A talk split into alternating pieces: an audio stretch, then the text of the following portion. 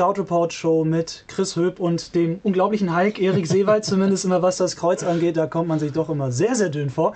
Schön, dass du da bist, Erik. Schön, dass ich wieder da bin. Auch schön an euch, dass ihr da draußen alle dabei seid. Wir freuen uns sehr, dass ihr einschaltet. Wir starten heute mit einem kleinen Kommentar. Also in den nächsten Minuten gibt es jetzt erstmal Meinung pur. Es geht um NFL Deutschland. Die haben sich auf Social Media meiner Meinung nach einen Bock erlaubt. Sie haben nämlich auf Social Media, sowohl auf Twitter als auch auf Facebook dazu aufgerufen, die Fans eine kleine Liste zu erstellen. Ähm, man sollte unter anderem angeben, was ist mein Lieblingsteam, was ist mein Lieblingsquarterback und was mich besonders stört, was ist mein Hassteam. Ihr seht es gerade auch nochmal in dem Tweet eingeblendet. Wir erleben derzeit in unserer Gesellschaft und weltweit sehr viel Hass und ich finde, Hassteam ist an dieser Stelle eine völlig unangebrachte Formulierung. Sport verbindet, das gilt natürlich auch und ich finde gerade für den American Football Menschen aus allen Ecken der Welt und gerade auch in Deutschland. Wir kennen ja wirklich auch die Community sehr gut und dieser Hashtag Football is Family, der ist nicht umsonst. Das wird wirklich auch gelebt, das ist zumindest mein Eindruck im täglichen Umgang mit den NFL-Fans, mit den deutschen NFL-Fanclubs. Von dem her finde ich, dass dieses Hassteam nichts zu suchen hat auf Social Media. Ich habe das ja auch schon gepostet und ich habe auch sehr viel positiven Zuspruch bekommen. Der eine oder andere meinte dann so, ja, ich soll nicht jedes Wort auf die Goldwaage legen. Mir selbst ist auch klar, wie das gemeint ist. Es geht natürlich darum, man soll ein Team benennen, das man vielleicht nicht so mag, beziehungsweise für das man nicht so viele Sympathien empfindet.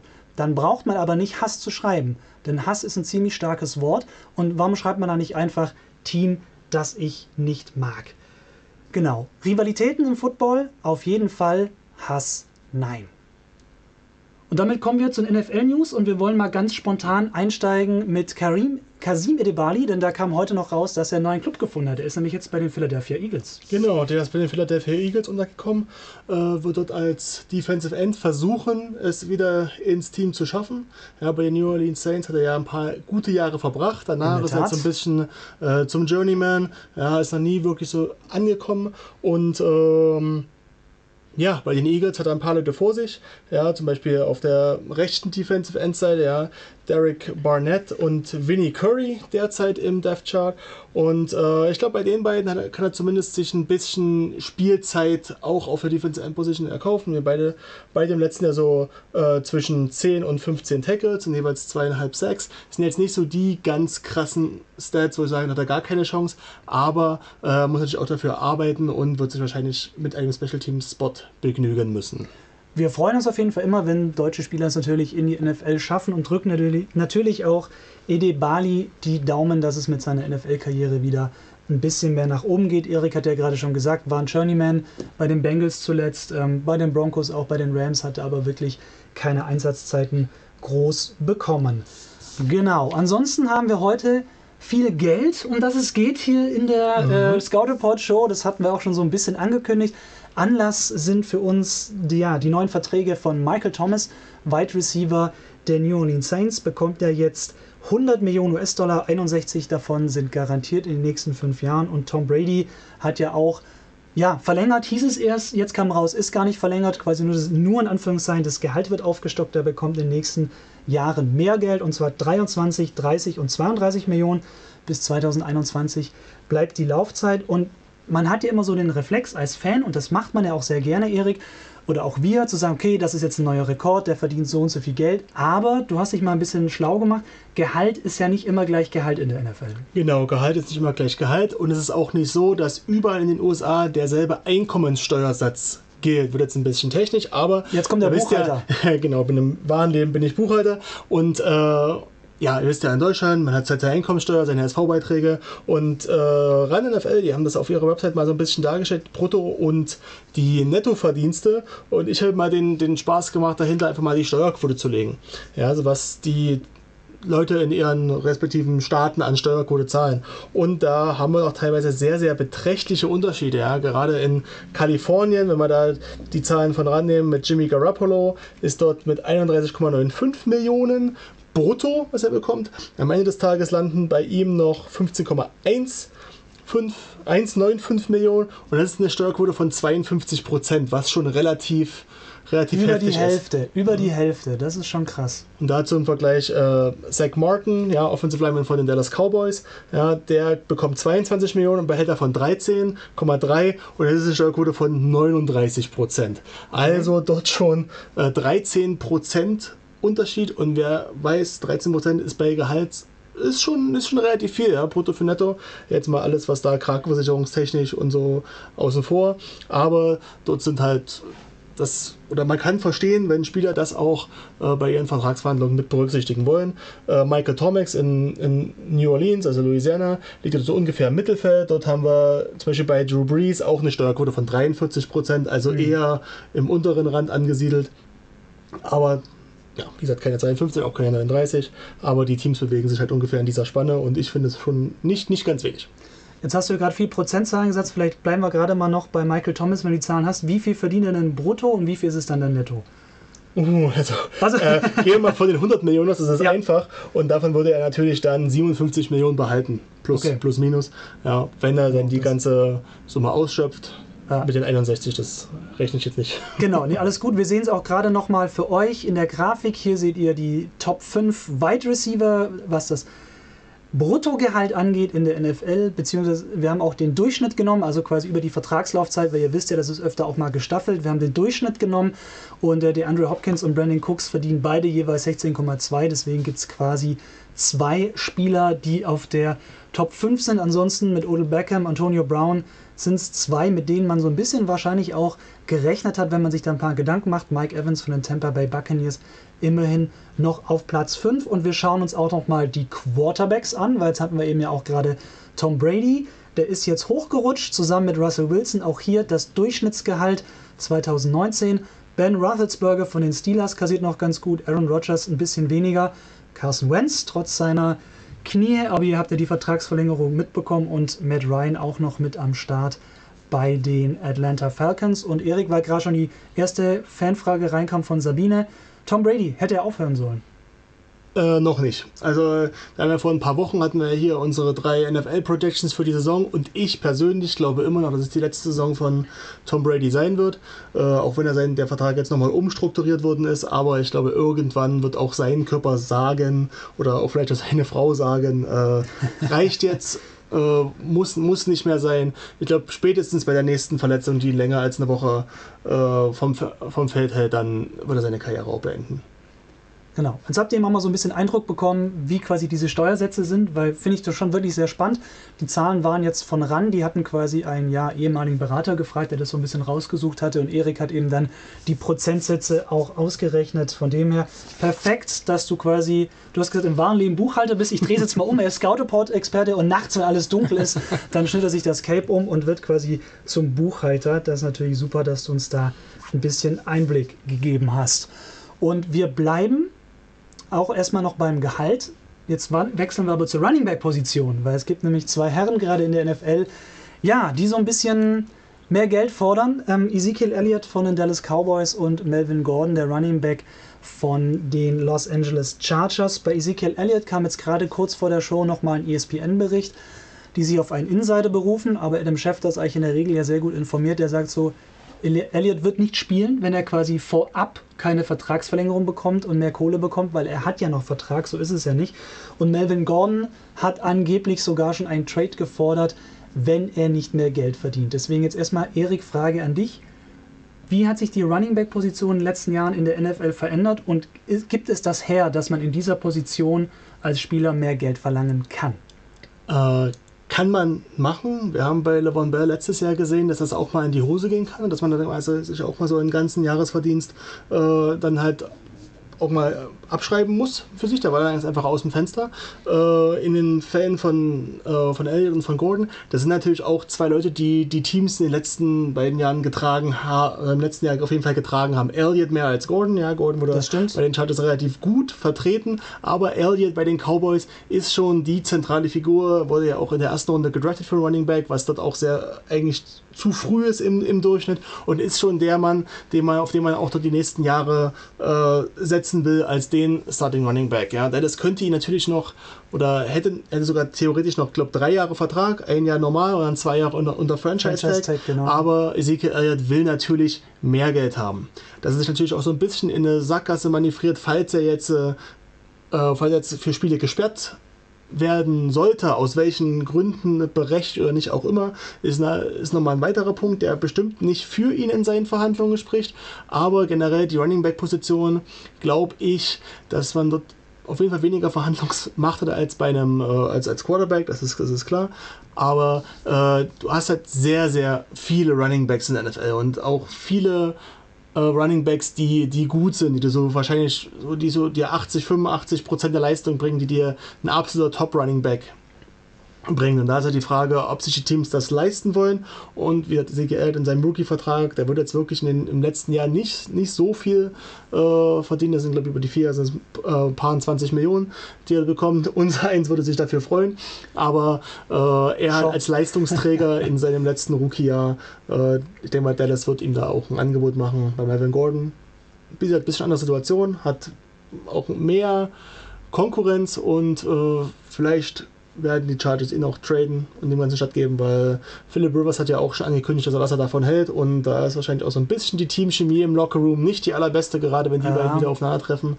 Deswegen meine, meine Projection, ja, Ezekiel bekommt einen neuen Vertrag von Dallas und bei okay. Chargers, die werden Melvin Gordon entweder sagen, okay, dann spielst du das Jahr halt nicht oder sie werden ihn traden. Okay, also es gibt mehrere Kommentare dazu. Zum einen schreibt Jörg, die verhungern schon nicht, schließlich haben die auch noch große Werbeverträge. Das ist richtig. Also gerade das haben wir natürlich bei den ganzen Gehaltsdiskussionen hier haben wir natürlich nicht mit reingenommen, weil es ist nicht ganz klar, wer denn wie viel verdient. Das hängt ja auch immer dann davon ab, ob es vielleicht ein größeres Unternehmen ist oder ein kleineres. Aber klar, das kommt natürlich noch mit dazu und für unser eins ist es natürlich auch viel Geld, aber man muss auch so ein bisschen sehen, gerade auch bei den Running Backs, ähm, Todd Gurley hat das neulich wieder moniert, der Running Back der Rams, dass er gesagt so sinngemäß, ja, jeder dahergelaufene NBA-Spieler verdient mehr quasi als ich ähm, als Star Running Back hier in der Liga und ich habe die meisten Touchdowns gemacht in, in der letzten Saison. Da ist natürlich was dran. Gleichzeitig ist es natürlich auch so, Basketball wird halt zu fünf gespielt, beim Football bist du zu elf ähm, auf dem Feld. Du hast Offense, Defense, ne? Es sind natürlich andere Salary Caps, also die verdienen alle genug. Natürlich kann man immer doch ein bisschen diskutieren, kommt eben auch auf die Perspektive an was du ja auch gesagt hast, Running Backs sind leicht zu ersetzen, habe ich jetzt zumindest so rausgehört, hat man bei Le'Veon Bell und den Steelers letztes Jahr auch gesehen. Genau. James Conner hat einen super Job gemacht, wo viele sich dachten so, ja gut, merkt man jetzt ja gar nicht, dass Le'Veon Bell weg ist, vielleicht hätte er noch ein, zwei Touchdowns mehr gemacht, aber Conner hat diese Lücke sehr, sehr gut gefüllt. Ich kann die Running Backs so ein bisschen verstehen, weil auch deren Position hat sich verändert. Ja, man spielt heute eher mit Single Back, also mit einem Running Back und nicht mehr zwingend mit, mit zwei oder früher sogar mit drei.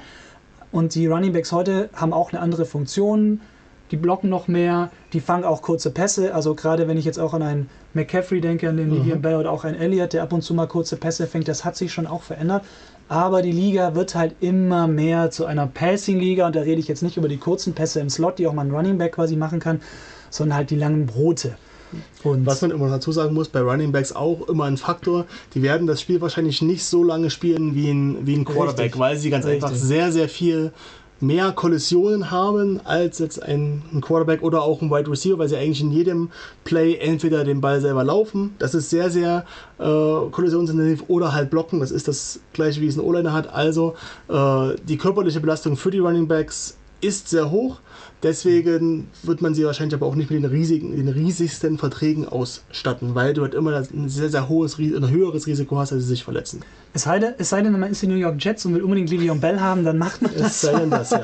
genau, wir können auch gerade noch mal auf das Durchschnittsgehalt der Running Backs gucken. Auch das haben wir vorhin nochmal vorbereitet. Todd Gurley, den hatten wir ja schon erwähnt. Bell auf 2 mit 13,1 Millionen. Dann sind zwei, die ich jetzt nicht zwingend auf dem Schirm gehabt hätte, bevor ich die Statistiken rausgesucht habe. David Johnson von Arizona Cardinals, ja auch nicht mehr der allerjüngste, und Devontae Freeman. Da ist dann zwar schon ein Gap von 13 auf 8,3 Millionen Durchschnittsgehalt nächstes Jahr. Freeman auch letzte Saison vier verletzt. Und Oldie und meiner Meinung nach auch nicht mehr Goldie, LeSean McCoy von den Bills immerhin auch noch auf Platz 5. Und Erik, Wide Receiver haben auch nicht ganz so eine körperliche Belastung wie die Running Backs. Die gehen ja oft im 1 gegen 1 oder mal ein Double Coverage. Genau, die, bei Wide Receiver hast du oftmals auch so Play, die einfach nur Run-off-Plays sind, wo es nur darum geht, den DB halt nicht ins, äh, ins Laufspiel involvieren zu können, wo du einfach nach nennt sich Forced Outside Release, dass der äh, DB halt seinen, äh, seinen Kopf drehen muss und halt dann nicht zurückgucken kann. Das heißt, dass du auch wesentlich weniger Kollisionen von der, von der Anzahl her. Deswegen ja. äh, dort auch etwas weniger Risiko. Im, immer im Verhältnis, die Running Backs haben dann schon einen, einen sehr, sehr harten Job. Felix schreibt noch, unabhängig davon, ob die beiden ihr Geld wirklich wert sind, also ich glaube, das bezieht sich jetzt auf Gordon und auf Elliott, ja, dass den beiden eine Strafe droht, Millionenstrafen sogar, wenn Gordon und Elliott hier ein Holdout machen. Klar, wenn es im Vertrag so festgelegt ist, dann. Sicherheit. Genau. Und Livian Bell hat letzte Saison ja auch keinen einzigen Cent gesehen. Und ja, Livian Bell, ein aktueller Fall von letzter Saison, Gordon und Elliott ein Fall aus, aus dieser Saison, die eventuell streiken. Es sind aber gar nicht die ersten, die das machen. Also es gab schon sehr viel früher. Ich habe mal ein bisschen geguckt. Entschuldigung. Jetzt habe ich den Frosch aber raus. Es ist doch ein bisschen warm im Studio und äh, ich hätte mir doch das Glas Wasser noch hinstellen sollen. Genau. John Riggins, 1980 hat er schon gestreikt, war das. Die komplette Saison mit den Washington Redskins ausgesetzt. Und in der Saison drauf ist er dann zurückgekommen und hat mit dem Team auch noch den Super Bowl gewonnen. Das fand ich ganz spannend. Bo Jackson, der wurde 86 gedraftet von den Tampa Bay Buccaneers, war der erste Pick, hat aber gesagt, so nö, kein Bock bei diesem Team zu spielen, ist dann in die MLB erstmal zum Baseball spielen und ist ein Jahr später von den Raiders gedraftet worden und da ist er dann hingegangen, weil es ihm gepasst hat. Also, und einen dritten habe ich auch noch, nochmal von den Redskins 1997, auch schon ein Stückchen her, Sean Gilbert, der hätte 97 den Franchise-Tag bekommen, akzeptierte ihn aber nicht und jetzt äh, kommt hier die helfende Hand aus dem Off in Form von Michi Reischer und meinem Glas Wasser und ich sage recht herzlichen Dank. Und ähm, ja, also von dem ihr seht, es sind nicht die ersten, die streiken, falls es denn durchziehen. Jetzt ist ja gerade erstmal nur Training Camp und bis zur NFL-Saison ist es ja noch ein bisschen. Es dauert noch ein bisschen und ja, man hat, glaube ich, gesehen, dass die Teams in den letzten Jahren immer etwas ein bisschen härter geworden sind, weil sie sich halt auch nicht auf der Nase herumtanzen wollen und du halt als Team dann auch oder als General Manager halt immer so einen kleinen, wenn du, wenn du einmal nachgibst, dann versuchen, dann wirst du im nächsten Jahr so drei Leute, die es versuchen, weil du ganz einfach einmal nachgegeben hast. Und das ist die Frage, ob man das, äh, ob man das will als Team. Ja, ich denke mal, bei der das wird funktionieren, bei, bei, Ezekiel, bei Melvin Gordon glaube ich nicht. Alles klar. Dann lass uns noch zu dem Thema kommen, was wir auch schon angekündigt hatten auf, unserer kan auf unseren Kanälen.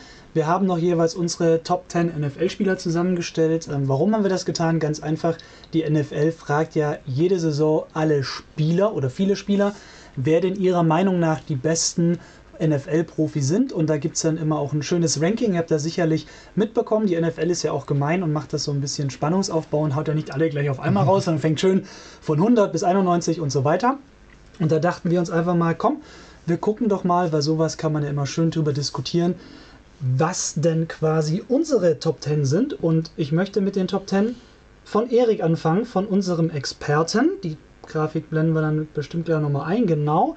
So, kurze Erklärung erstmal zu dieser Grafik. Also das rechts unten ist Erik, das brauche ich nicht erklären. Das sind seine Top 10 NFL-Spieler und was bedeuten diese Pfeile? Diese noch wichtig. Ähm, für alle, die es im Podcast später hören, äh, müsst ihr noch auf scoutreport.de schauen, da werden wir die Grafiken noch reinpacken. Die Pfeile sind entweder grün oder rot und dahinter steht eine Nummer. Was bedeutet das? Die Nummer ist quasi das Ranking, was der Spieler in den Top 100 der NFL-Spieler hatte. Also wenn man zum Beispiel guckt, hier Patrick Mahomes hat Erik auf 1, da hinten ist ein grüner Pfeil und 3. Warum grün? Weil er, 3, weil er auf 3 ist bei den Top 100 und bei Erik quasi dann Platz nach oben gemacht hat. Umgekehrt ist es eben so, Drew Brees zum Beispiel hat er auf 7. Der Quarterback ist bei den Top 100 auf 2, deswegen ein roter Pfeil, weil er eben ein paar Plätze nach unten gegangen ist. Wir wollen jetzt auch gar nicht alle durchgehen. Ihr könnt natürlich fleißig in die Kommentare hauen, was ihr davon haltet. Sowas ist ja immer Meinung pur und das macht ja auch Spaß. Aber Erik, das ist ja auch mal Definitionssache. Wie hast du denn deine Top 10 NFL-Spieler ausgesucht erstmal? Ich habe mich vor allem darauf gestürzt, welchen Impact haben diese Spieler auf ihr Team. Wie sehr ist das Team, für das sie spielen, von den Spielern abhängig. Ja, und da ist halt äh, das ist für mich das, das, mehr das Kriterium als Individual Stats, weil bei den Stats kommt immer sehr, sehr viel auf das System an. Aber ja. wenn man Spieler eines Teams schaut und dann halt äh, bei oder halt sieht, wie die von diesem, diesem einen Spieler abhängig sind. Ja, das war für mich eigentlich der ausschlaggebende Punkt. Äh, wie ich mein Ranking aufgebaut habe. Ja, daneben halt noch so, ihr werdet euch bestimmt fragen, äh, wer zum Teufel ist David Bakhtiari? Wisst, äh, die, die schon mal zugeschaut haben, wissen, ich bin ehemaliger O-Liner. O-Liner sind in solchen Statistiken oder in solchen Rankings generell immer unterbewertet, weil die einfach auch keine Stats haben, die man schön zeigen kann, die man gut vergleichen kann. Da muss man sehr, sehr viel Film schauen und äh, David Bakhtiari war einfach im letzten Jahr der Offensive Lineman ligaweit, der die besten äh, Run- und Passing Grades, also die besten Zensuren, würde man das auf Deutsch übersetzen hatte. Und äh, deswegen ist er mir jetzt einfach auf Platz 8 mitgeführt, einfach auch um die Offensive Line ein bisschen zu, äh, zu repräsentieren. Genau, Saquon Barkley bei mir ganz weit oben, einfach weil ja. er aus meiner Sicht die New York Giants im letzten Jahr gecarried hat, so weit wie er konnte ja, um das mal so zu sagen, New York Giants. Nicht gerade das, nicht, das, genau. äh, nicht, das beste, nicht das beste Jahr, aber halt einen sehr, sehr großen Impact dieses einen Spielers. Genau das gleiche bei Luke Kuechly für die ähm, Defense der Carolina Panthers. Das ist einfach der zentrale Mann. Da kannst du keinen anderen rauspicken. Aus dem Team vielleicht noch ähm, Cam Newton, aber Cam Newton ist Quarterback und Quarterbacks haben wir schon so viele. Ja, deswegen hat er dieser eine Mann, der halt wirklich diese Defense carried und ähm, das war mit, für mich mit ausschlaggebend. Ja, äh, Jörg schreibt noch, Drew Brees gehört der Nummer 1. Da ist er wahrscheinlich nicht der Einzige, der das tut. Ähm, wir haben vor der Show auch schon unsere Top 10 verglichen und deswegen spreche ich nochmal drauf an. Du hattest auch überlegt, Tom Brady gar nicht reinzunehmen. Er ist bei dir am Platz 5. Genau, ich habe Tom Brady überlegt, äh, nimmst du ihn rein oder nimmst du ihn nicht rein, weil klar, er ist wahrscheinlich der beste, der beste Quarterback der letzten 20 Jahre in der NFL, aber einfach in diesem System, in dem er sich bewegt, mit Bill Belichick, dieses ganze System New England Patriots, da kannst du auch einen anderen Quarterback reinstecken und der würde mit Sicherheit auch die Playoffs erreichen, aber den Super Bowl gewinnen wird, ist eine andere Frage, ob dann die letzten, die letzten Prozent fehlen. Mhm. Aber Tom Brady ist nicht derjenige, der dieses Team allein trägt. Das Team trägt das Team. Ja, und das ist für mich halt so ein, er ist nicht der, der Alleinunterhalter. Ja, er ist nicht der Typ, ohne den gar nichts mehr funktionieren wird. Ja, und das vor ein, zwei Jahren gesehen, als, als er verletzt war und Jimmy Garoppolo äh, danach ein oder einspringen musste, danach einen riesen Vertrag unterschrieben hat. Ja, also dieses System New England Patriots, Bill Belichick, das funktioniert. Und das gewinnt die Spiele, nicht Tom Brady alleine.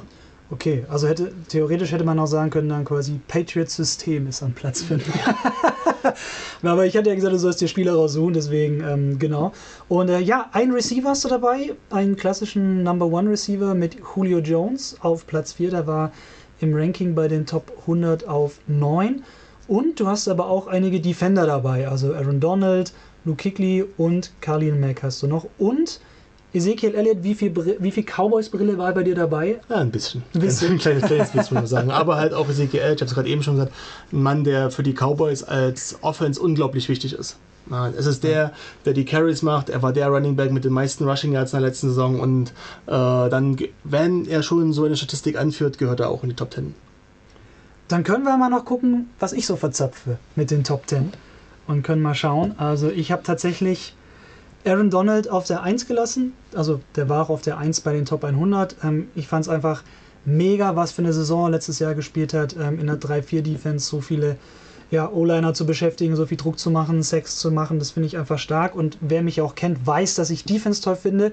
Deswegen habe ich Khalil Mack auf 2, einfach weil ich auch finde, er kann in der Defense einfach den Unterschied machen und die Bears hatten eine gute Defense insgesamt, aber ich finde, er ist schon nochmal so ein bisschen rausgestochen. Ja, dann habe ich auch zwei Quarterbacks dabei, Drew Brees und Tom Brady.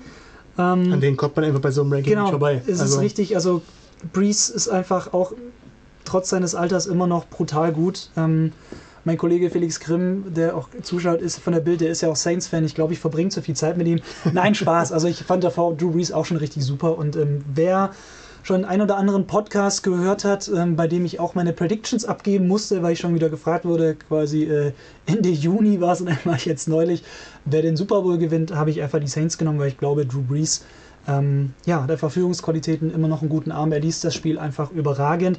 Tom Brady kann ich mir dir nur anschließen, kommst du nicht dran vorbei. Als Number One Receiver ist bei mir der Andre Hopkins. Einfach, wer null Drops hat in der Saison und so viele Bälle fängt, ist einfach bockstark. Und dann bin ich noch ein bisschen gewechselt oder willst du noch was zu Hopkins sagen? Zu Hopkins, ja. Als ich den auf deiner Liste gesehen habe, habe ich mich fast ein bisschen geärgert, dass ich ihn nicht drin hatte, weil äh, diese, diese Statistik von ihm aus dem letzten Jahr, die ist einfach sowas von fast, fast ja. einzigartig. Bei der Anzahl der Targets keinen einzigen ja. Job zu haben, äh, das ist also outstanding, das ist Wahnsinn. Ja, und da habe ich mich fast ein bisschen geärgert, dass ich äh, ihn nicht in meiner Liste drin hatte. Sehr schön, dass ich den Experten noch überraschen kann. Dann habe ich untypisch zwei Running Backs mit McCaffrey und mit Camara, weil ich finde, sind einfach zwei super Two-Way-Backs. Die können laufen, die können kurze Pässe fangen. Das wird einfach immer wichtiger. Dann habe ich auch noch ein bisschen die Broncos-Brille aufgehabt mit Von Miller. Und dann habe ich noch, ja, Zach Ertz, weil ich noch einen Thailand haben wollte. Und Zach Ertz meiner Meinung nach einer der besten Thailands der Liga ist. Im Ranking der Spieler nur auf Platz 68, also hat bei mir einen riesigen Sprung gemacht. Und last but not least nochmal einen zweiten Receiver mit Adam Thielen, weil ich einfach finde, der ja letztes Jahr so viele Spiele hintereinander, wo er mindestens 100 äh, Yards hatte und einen Touchdown, glaube ich. Und er ist einfach undrafted und deswegen finde ich das einfach brutal, was er da leistet in seiner Karriere. Da habe ich auch dann versucht, immer halt auf die gesamte Karriere zu blicken. Genau, haut in die Tasten. Sabine schreibt, ich würde Tom Brady auf Platz 7 machen, weil sein letztes Jahr nicht so überzeugend war und er nicht so stark war. Ja, gut, statistisch vielleicht nicht, aber mit dem Super Bowl, glaube ich, äh, kann man auf jeden Fall drüber diskutieren. Und Felix Grimm, den ich gerade schon erwähnt habe, schreibt noch, Michael Thomas fehlt euch beiden. Der, hey, wie viele Saints-Spieler soll ich noch in die Top 3 packen? Ich habe schon zwei. Das ist schon, bei, Felix werden von, von, den Top 10 Players so fünf auf jeden Fall von den Saints, ja, der Rest so ein bisschen verteilt. Genau. Aber das ist, ein, so das ist in Ordnung. Genau. Sehr schön. Dann sind wir eigentlich soweit auch durch. Und deswegen noch der Hinweis an euch. Wenn ihr Bock habt, natürlich jederzeit auch auf scoutreport.de vorbeischauen. Am Morgen, also je nachdem, wann ihr schaut, das ist am Mittwoch, erscheint das neue GFL Power Ranking von Erik. Ich habe vorhin schon mal reingeguckt. Er hat sich wieder richtig Mühe gegeben, diesmal auch im Sinne, er ist noch tiefer eingestiegen als sonst und äh, es geht ja auch da quasi in die entscheidende Saisonphase. Genau, es wird jetzt richtig heiß. Also wir haben in beiden Divisionen, wir haben ja, wer es nicht weiß, eine Nordstaffel und eine Südstaffel. Ja, und in im Norden ist der Abstieg geklärt, dafür ist der im Süden. Da können noch vier Teams, die so innerhalb von zwei Punkten liegen, also quasi von einem Spiel, äh, können noch absteigen. Die spielen auch alle mehr oder weniger noch gegeneinander. Also eine richtig spannende Situation. Und in der GFL Nord haben wir den Kampf um den vierten Playoff-Platz, der auch noch richtig spannend ist, wo wir drei Teams haben, die darum kämpfen und wo auch noch an den Top 3 Plätzen eigentlich die Verschiebungen möglich sind. Also der dritte kann immer noch auf den ja, Platz 1 kommen. Das stimmt. Und so, die spielen auch noch gegeneinander. Also die Endphase der GFL super spannend, auch schon vor den Playoffs. Schaut morgen rein, morgen geht's, äh, geht's online. Und ansonsten schaut euch dabei auch am Wochenende die, die Livestreams von den Teams an. Äh, super, super spannend, was da gerade passiert.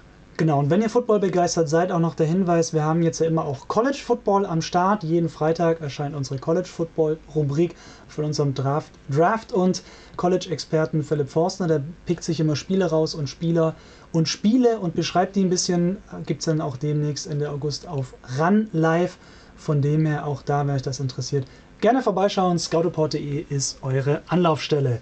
Felix fragt noch, ob Hildesheim den Titel holen kann oder oh. machen es die Unicorns. Äh, ganz ehrlich, ich glaube, die Unicorns werden unglaublich schwer zu schlagen sein. Einfach aufgrund der bockstarken Defense, die sie dort, äh, die sie haben. Also sie haben jetzt zwar im letzten Spiel ein bisschen, bisschen mehr Punkte kassiert, aber ich glaube, dass äh, die Unicorns zu stark sind. Hildesheim hat eine Chance in den in den German Bowl zu kommen, aber dann in den Halbfinals ist sowieso wieder alles möglich, wenn die sich wirklich die Top 4 Teams durchsetzen sollten. Aber ich glaube, der Titel da wird an den äh, Schwäbisch Unicorns keinen Weg dran vorbeiführen. Alles klar, dann sagen wir recht herzlichen Dank, dass ihr reingeschaut habt. Denkt dran, wir sind auf Instagram, auf Twitter, auf Facebook und eben scoutreport.de, unsere Homepage. Da könnt ihr auch jederzeit einen Newsletter abonnieren. Dann kriegt ihr quasi auch die Show von heute nochmal als Real Life ins Postfach. Immer gesammelt alle Artikel und Shows und Podcasts am Wochenende bei euch dann ins Postfach. Alles klar. Vielen Dank fürs Zuschauen. Schön, dass ihr dabei wart. Wir bedanken uns recht herzlich. Wünschen euch noch eine schöne Footballwoche. Und Ende August, in der letzten Augustwoche an dem Dienstag, das müsste der 26. sein, wenn ich jetzt keinen völligen Quatsch erzähle. Schaue ich aber nochmal nach, weil die Lichter hier doch heute so ein bisschen wieder meine Birne durchkochen.